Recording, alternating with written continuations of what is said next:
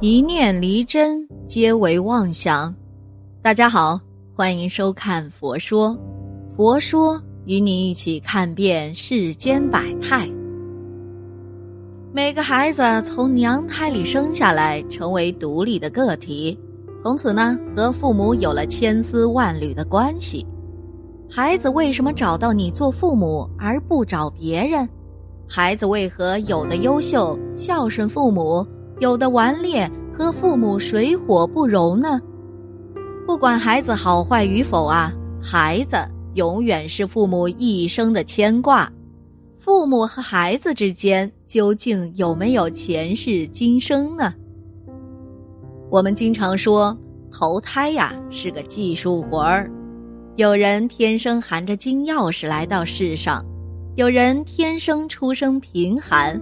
有人一生顺风顺水，有人却多灾多难。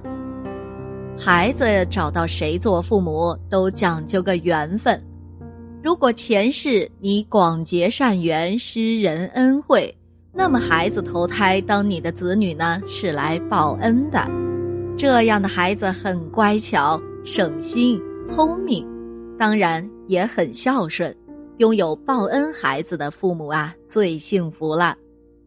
如果前世你自私自利，与人结怨太深，孩子投胎呀，就是来报仇的。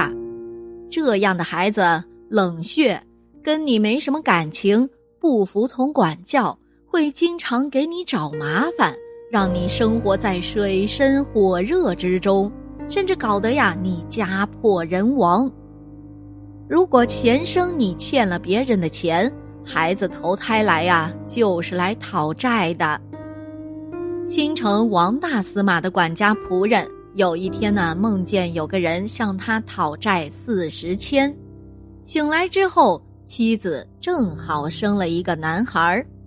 他知道啊，这孩子是来要前生的账的，就悉数数出四十千，专门作为抚养孩子的开支。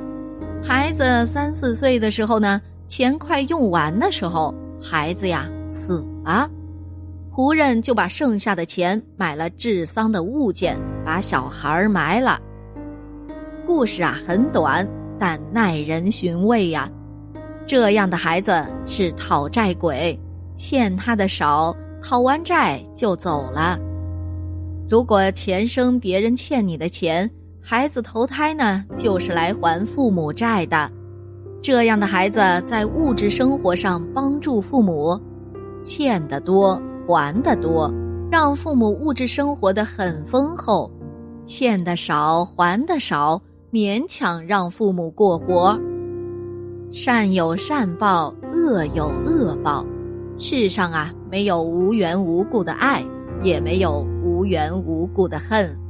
孩子和父母之间的前世的因，后世的果，体现的淋漓尽致。如果在前娘后母之间，父母或有偏心，儿女啊很容易起猜疑心、怨恨心。但作为儿女，希望用至诚心去感化他们，一定要得到父母亲的欢心，方才停息。这就是化解恶缘最重要也是最有效的方法。凡是自己亲生的儿女，虽然有时呢也呵斥责备，有时也会疏忽大意欠周到，事情一过呀就忘了。如果不是自己亲生的，只要一句话不对头，一件事儿有过失，由此产生的怨恨之心辗转不能消除。心里既有不满，在神情表现中定有流露，就是经过百般的调和，也不能像从前一样了。小孩子尚且耿耿于怀，何况上辈与兄长的交相责备，致使嫌隙恶感更加增长，或左邻右舍又结怨其间，那么要想消除这种隔阂呀，也是不可能了。纵然暂时缓解，只要一有触犯，怨怒之情立即又升起来了。如果强力控制，一旦爆发，也更厉害。所以，人人君子在敬兄爱弟这一伦理道德问题上，不敢说无怒无怨，只说兄弟之间不隐瞒，有了矛盾立即消除，不要让他过夜。古人云啊，天下无不是的父母，父母与子女之间原本是不可一概论理的。那些祸国殃民的乱臣贼子，开始也都是只看见君王与父母的不是之处，细微的祸根不除掉，后来呀，就导致了背逆正道、绝情于父母的恶果。其仅是要根除怨恨，不让怨气积压过夜，就连要让父母兄弟从天理上去做，使他们亲我爱我。这也不可操之过急，下手太重。若太急太重，反而造成障碍，不能转化了。所以感化人呐，主要感化他的心而已。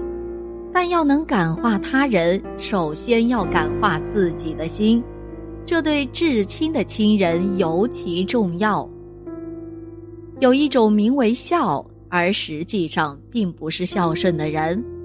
有些大户人家呢，有的嫌父母年老，声称让他们安度晚年，而将父母安置别处居住；或怕父母固执，而找借口远离他们；或厌其父母老眼昏花，不耐烦欢颜笑脸，承欢膝下，于是造成了儿女与父母的关系越来越远，越来越疏。虽然供养生活所需。但父子之情愈少愈轻，心意和脸色都很冷淡，只尊而不亲了。还有自称为孝而不能说是孝的人，这种人呐，只知顺从父母于情，而不知还应顺从父母于理；或任其父母偏执而暴戾于一家，或听凭其任意胡作非为。而取憎恨于乡里，或袒护父母的奸淫私情，而得罪于天地神明。随顺了父母的欲望，而忘记了他们的身心，促成了父母的恶行。《孝经》说：“因为父母有力争力劝的儿子，才能为父母安养其身，传扬美名。不然的话呀。”即使其子身居高官、显贵荣耀，也只会愈加传扬父母不道德的坏名声，同时也更助长了他们不道义的气焰。这可以说是孝吗？犯了重大罪恶而遭受五刑处罚的，固然没有比此更不孝的。然而有四种父母特别需要儿女的孝顺，若是不孝。其罪过更比他人深重。一是老，当父母年纪渐老，身体逐渐衰弱时，饮食起居还能够自理；但是到了老态龙钟，扶着拐杖也会跌倒时，睡觉起床都需要别人帮助。二是病，身患重病，常年累月缠绵病床不起。大小粪便失去控制，衣服被盖污秽脏臭，当子女的最难服侍的只在此时，而父母最依赖子女的也只在此时。三是鳏寡，老年失偶，形影相吊，孤单无伴，寒暖谁来相问呢？心里的话向谁去说？即使儿孙满堂，那年轻力壮的各自拥妻抱子，年幼的都熟睡酣眠。漫漫长夜，滴漏之声不愿听闻。冰冷的被子像铁一样，何时温暖呢？四是贫乏，由于一生竭尽力量抚养儿女，身体衰弱了。儿女的婚嫁迎娶，钱财也耗光了。健壮的年轻人都在经营自己的安乐窝，年老的穷人低头叹息徘徊。看见好吃的东西馋涎欲滴，像叫花子一样吃三餐饭而忍气吞声。他的儿子怎不想想啊？我这个身体是从哪里来的？却常常抱怨父母没有什么东西留给自己。以上几种年老之人，他们的怨气最能动天地。那些劝人行善的，在此处尤其应当强调指出，对此等老年人更应加以尽孝奉养。一般父母生育儿女啊，最早呢也得二十三岁。子女能成家立业、自挣钱财或身登显贵，最早也得二三十岁；而作为父母的人，等到子能养老时，最早也是五六十岁了。到了这个年纪，好比手上拿着一支短蜡烛而走长夜，投奔住宿还怕来不及，哪里还敢中途逍遥呢？作为人之子，拥妻抱子，饱食安睡，同亲共枕，漏尽鸡鸣。他哪里想到堂上白发眼暗的老人，日子呀又减少一天呐。妻子儿女正年少，以后的享用还长，何况妻可再续，子可再生。